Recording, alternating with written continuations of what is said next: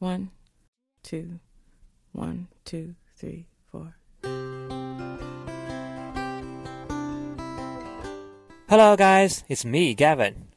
I'm so happy to meet you here again. 快乐英语结伴同行，大家好，我是 Gavin，欢迎大家准时收听每周日晚八点半为您呈现的趣味记单词。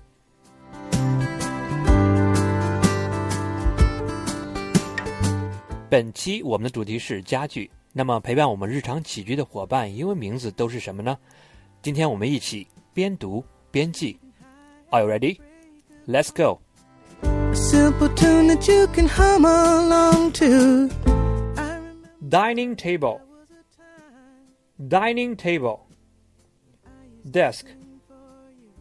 Desk. Computer desk. Computer desk.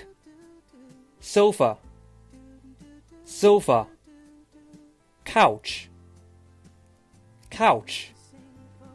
Tea table. Tea table.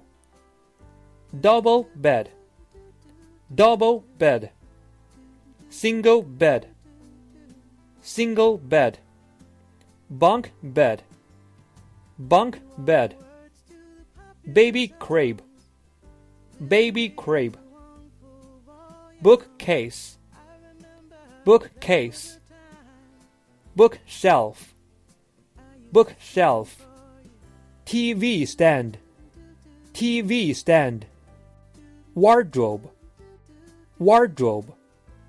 Dressing table, dressing table, shoe cabinet, shoe cabinet, overall cabinet, overall cabinet, bed stand, bed stand, flower stand, flower stand, rocking chair, rocking chair, folding chair.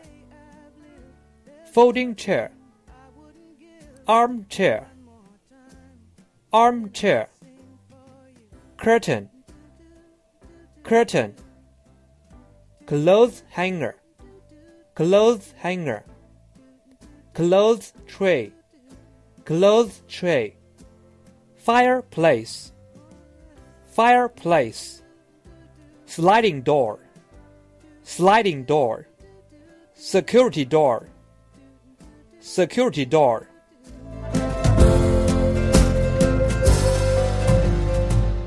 好了，以上这些伙伴的英文名字您都记住了吗？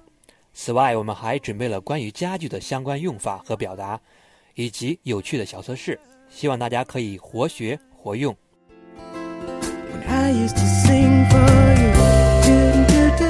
在节目的最后，Gavin 提醒大家要经常性的复习。